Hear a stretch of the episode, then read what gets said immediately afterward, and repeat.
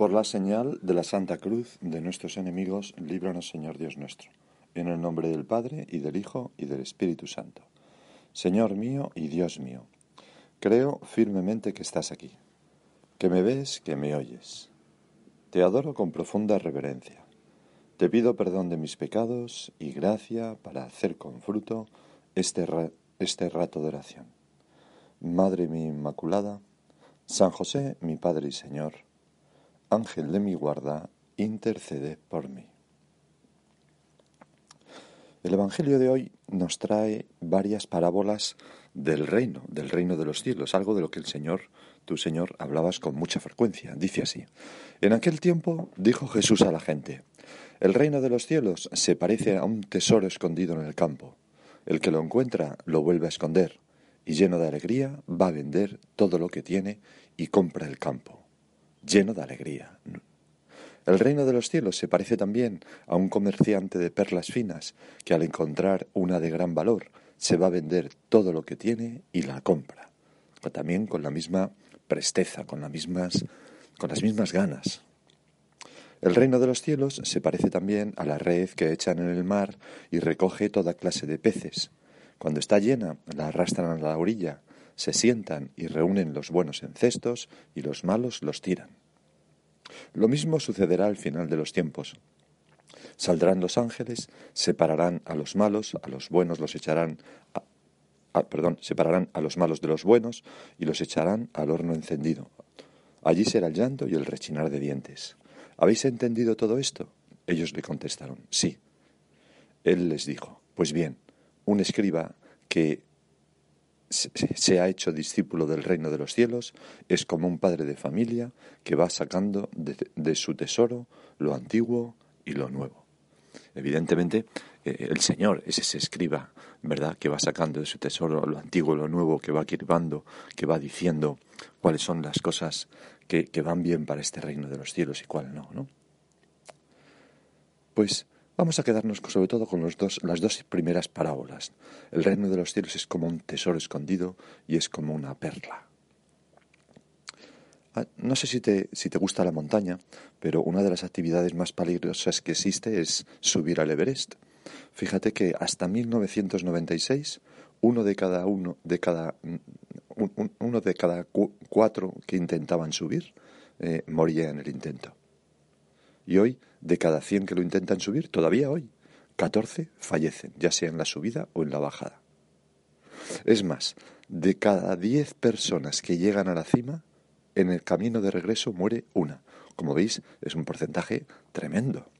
Es una actividad verdaderamente peligrosa y difícil. En las últimas tres décadas, por ejemplo, pues han muerto 225 personas tratando de alcanzar la cumbre. Y hubo un día en del, mes de abril del 2014 que, que murieron por una avalancha 16 personas. Realmente no hay ningún otro deporte que tenga un riesgo tan grande. Si esto no fuera suficiente para disuadir a la gente, se requieren varios años de experiencia en alpinismo, entre 8 y 12 meses de entrenamiento, y el precio más o menos está entre, entre 30.000 y 120.000 dólares por pagar la expedición para subir. Teniendo en cuenta el alto costo de este pasatiempo y su posible desastroso resultado, pues es sorprendente cuántas personas arriesgan todo lo que tienen y hasta sus propias vidas para lograr una hazaña que no les ofrece ninguna recompensa tangible, más allá de la satisfacción propia y del orgullo pues de haberlo logrado y de la belleza de contemplar esos sitios, etcétera, ¿no? Bueno, pero, pero ¿por qué cuento esto? Esta pequeña esta, historia. Pues porque a veces, Señor, nos ocurre que todo lo referente a ti nos cuesta horrores nos supone un gran esfuerzo. Desde luego no tanto como subir al Everest, pero, pero, pero un gran sacrificio también, ¿no? Me acuerdo, por ejemplo, una persona que me decía, me cuesta la vida hacer oración. Es una manera muy gráfica de decirla, ¿no? Y, y decía, pero no sé por qué, porque tampoco, o sea, 15 minutos de oración diaria, media hora de oración diaria, tampoco me debería costar tanto. Y yo le explicaba, hombre, es que hay uno que no quiere que la hagas, que es el diablo, pero bueno. O me decía otra persona, con un poco jeta, me decía, mire, don José, yo soy incapaz de vivir los mandamientos. No estoy hecho para eso. pues nos cuesta, nos cuesta. O no somos capaces de dejar otras cosas por ti, Señor. Y si lo hacemos, lo hacemos a regañadientes. Y en cambio, las dos parábolas que hemos leído en el Evangelio, el tesoro, la perla, que eh, el que lo encuentra vende todo lo que tiene lleno de alegría y va por ello. Nos dice lo contrario, nos dice, vale la pena, vale la pena, vale la pena. Y ni siquiera así nos enteramos. Vale la pena, escribió San José María, jugarse la vida entera y saber sufrir por amor para sacar adelante las cosas de Dios y ayudarle a redimir al mundo para corredimir. Pues vale la pena. Pensad que el amor de Dios no tiene traición, no envejece, sacia sin saciar, no muere. Vale la pena darle toda la juventud y la vida entera. Jesús explicaba o, empleaba una expresión que hemos leído en el Evangelio de hoy para, para todas estas cosas, que es el reino de los cielos. Se refería algo que no era material, ni, ni terreno, no era un reino de este mundo, me acuerdo ahora de un amigo que cuando suspendía en el instituto nos miraba con cara de pena y decía, realmente, mi reino no es de este mundo. Como diciendo, esto no es lo mismo, el, lo mío. El pobre suspendía mucho. O, bueno, eh, mi reino no es de este mundo, pero tampoco es algo externo que estuviera mm, por llegar, porque como dices tú mismo, Jesús, el reino ya está en medio de vosotros. Y tampoco está acabado. Por eso nos enseñó a rezar, venga a nosotros tu reino. O sea, el reino es algo muy original, porque es absolutamente real, está presente y de manera constante y silenciosa y crece, pero no está completo todavía. O sea, el reino de los cielos no, no es un mejor estado de, de, las cosas, sino un mejor estado de nuestros corazones. Es pasar de un universo regido por el dinero, el sexo, el poder, la fama a otro gobernado por el amor, el servicio y la libertad. Así de radical. Una transformación total, un nuevo nacimiento, como explicó Jesús a Nicodemo. Es la vida de los hijos de Dios, la salvación, el cielo, y ese reino es algo de tanto valor que San Pedro escribe a los primeros cristianos, habéis sido rescatados de vuestra conducta vana, heredada de vuestros mayores, no con bienes corruptibles, plata u oro, sino con la sangre preciosa de Cristo como cordero sin defecto ni mancha. Tú, Señor, pagaste un precio exorbitante, inimaginablemente alto, por este reino para mí, que es tu sangre preciosísima el que yo pueda vivir la vida cristiana, el que yo pueda ser tan feliz, llenarme, llenarme de una alegría loca al descubrir el amor de Dios, es consecuencia de ese precio increíble, la sangre maravillosa de nuestro Señor. Y precisamente con este contexto es cuando el Señor nos cuenta las parábolas mm, mm, que, nos muestran lo que deberíamos hacer nosotros para recibir este reino para acogerlo en nuestro interior. La primera es esta, que ya la hemos leído. El reino de los cielos es semejante a un tesoro escondido en el campo que al encontrarlo un hombre lo oculta y gozoso del hallazgo va y vende todo cuanto tiene y compra aquel campo.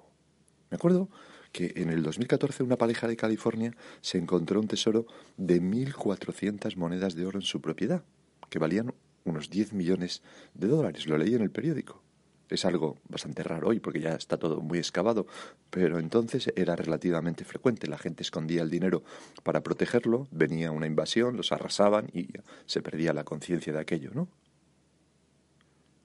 Bueno, pues un hombre que encuentra un tesoro. Fijaros, según la ley judía, eh, el que encontraba un tesoro era suyo, no el dueño de la tierra, sino el que lo encontraba.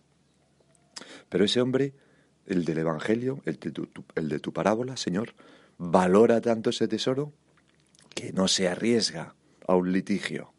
Lo considera tan valioso que aunque ya le correspondería de por sí, lo tapa, está tan ansioso de, poseerlo que para asegurarse vende todo cuanto tiene, eso es la palabra que emplea el Evangelio, todo cuanto tiene para comprar ese campo y asegurar toda posibilidad de quedarse con el tesoro. Y lo hace además gozoso. Es la alegría de la buena nueva, del Evangelio, del reino del Dios, eh, del vale la pena. A veces, cuando la gente dice, oye, tiene mucho mérito que te hayas hecho sacerdote, te dicen, o a otra persona que, que, se haya entregado a Dios, da igual, ¿no? Pues yo siempre pienso, me acuerdo de, eso, de unas palabras que decía San José María, que decía, que, que, le daba un poco de pena que la gente pensara que qué mérito tenemos por el gran sacrificio que hemos hecho. Y decía San José María, no es ningún sacrificio entregarse a Dios, no es ningún sacrificio entregar los hijos a Dios, es una alegría y un orgullo santo. Como no es ningún sacrificio, eh, eh, en cierto modo sí, pero entenderme, para una persona que eh, recibir una nueva vida, tener un nuevo hijo, Claro que es costoso y exige sacrificio, pero nadie juzgaría eso como un sacrificio. Me acuerdo que, a una prima que, que, tienen muchos hijos, once hijos, cuando estaba embarazada, pues no se acuerdo ya si sería del noveno, el décimo o el once, le dije, oye, enhorabuena, ¿y cuántos méritos tenéis? Tenéis, eh, Dios os va a premiar por haber sido tan generosos. Ella me se quedó mirando, como mirándome a alguien que ha dicho una tontería, y así realmente mm, era por lo que viviendo después, me dijo, eh, premiarnos, ya nos ha premiado, tenemos diez hijos, ya el premio está aquí. Bueno, pues darse a Dios, pues es, es, es una gozada. Pero no solamente eso, descubrir la alegría del perdón en la confesión, descubrir la alegría de poder tratar a Dios cuando nos levantamos por la mañana, levantar al cielo y decir, Señor, gracias por este día que me das de nuevo. Es una gozada, es una suerte. Tener la posibilidad de hablar con Dios a lo largo del día, tener la posibilidad de, mantenernos fieles a su palabra, de, no mentir, de no criticar, de ser diligentes y hacer nuestro trabajo lo mejor que podamos, es una gozada, merece la pena llegar a la noche cansados y con la satisfacción de haber hecho lo que Dios quería de nosotros. ¿Quién? Es, lo mejor de la vida. El reino de los cielos es semejante a un tesoro escondido en el campo, que al encontrarlo un hombre lo oculta y gozoso del hallazgo va y vende todo cuanto tiene. Todo cuanto tiene. Y la segunda parábola son estos dos versículos. Asimismo, el reino de los cielos es semejante a un comerciante que busca perlas finas. Claro, hay que ser un comerciante que sepa apreciar las perlas finas, porque hay gente que no sabe, ¿no?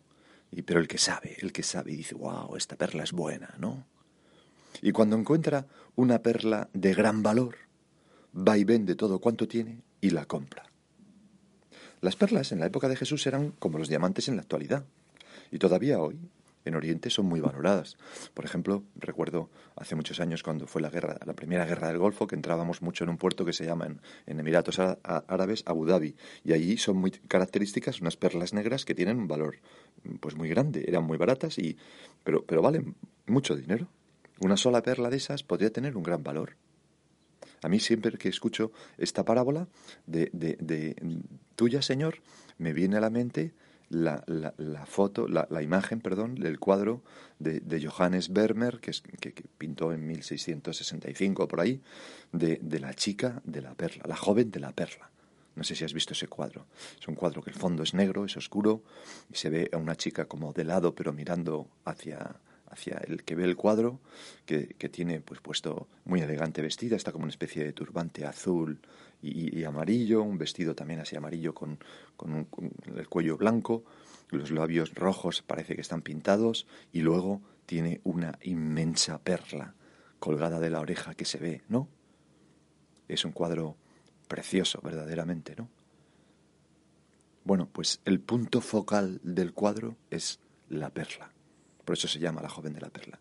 Y convierte a esa joven, que es casi una niña, en una dama. A esa campesina en una princesa. Se le ve tan segura, tan radiante de su belleza. ¿Y por qué? Por la perla. ¿No? El reino de los cielos se parece a un comerciante que busca perlas finas y cuando encuentra una de gran valor, va y vende todo cuanto tiene y la compra, porque todo palidece ante ella. Y aquí, a diferencia del caso anterior, no hay casualidad del que se tropieza con un tesoro. El comerciante buscaba y encontró. Buscar a Jesús tiene el bendito riesgo de encontrarlo y que Él mismo te pida la venta de todo lo tuyo para comprarle a Él. ¿Y qué hace el comerciante? Pues la misma locura entusiasta y poco calculadora y llena de alegría. Vende todo cuanto tiene por esa perla maravillosa. No diversifica su negocio. No dice, no voy a ponerlo todo en algo. No, no, no, no. Con los criterios modernos sería un mal inversor, un mal negociante, ¿verdad? Me acuerdo que, una chica joven me dijo, Jesús es como una droga. Cuando das con él, era una chica que se había convertido, De, de, no conocer a Jesús, a empezar a tratarle, ¿no? Y decía, Jesús es como una droga. Cuando das con él, el cuerpo te va pidiendo más y más y más y no puedes parar.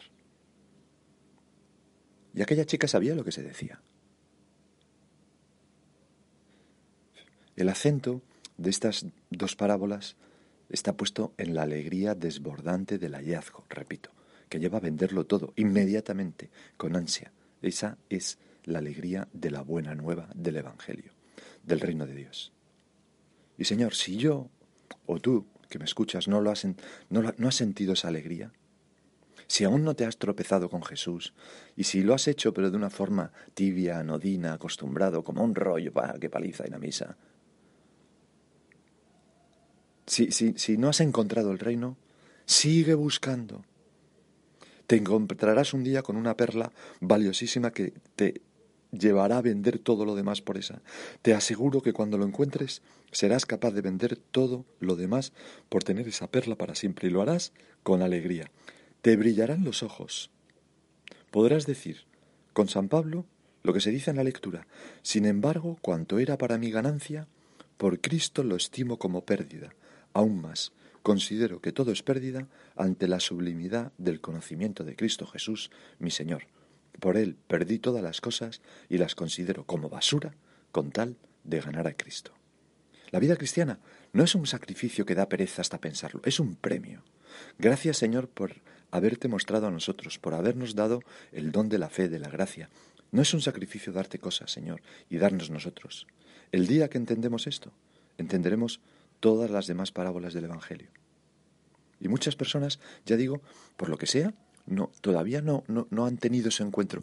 Pues pídeselo a Jesús, búscale con ahínco, como el comerciante de perlas finas. Ve cogiendo las perlas finas, pues este buen gesto de esta persona, esta idea me ha parecido muy interesante, me ha servido esta meditación, eh, esto que he hecho, he estado muy contento después de haberlo hecho, voy a repetirlo, esto de más allá, eh, he ido a una misa, oye, me ha gustado. Busca, busca con ahínco. Verás como tarde o temprano te encuentras con la alegría de Jesucristo, del tesoro escondido o de la perla maravillosa que hará transformar tu vida en algo real, radiante, maravilloso, como la joven de la perla del cuadro de Vermeer. Se convertirá en el centro de tu vida, como le ocurrió a la Santísima Virgen, que eh, ese tesoro no lo, lo encontró en medio del campo, lo encontró en su seno, y esa perla le adornó por siempre, que es el haber sido la Madre de Dios. Vamos a pedirle a ella que, que meta en nuestro corazón esa misma alegría, ¿no? La, la, alegría que sentiría la Virgen el primer día que se levantó por la mañana al darse cuenta de que ya tenía al Mesías esperado por siempre en su interior. El reino de Dios dentro de vosotros está.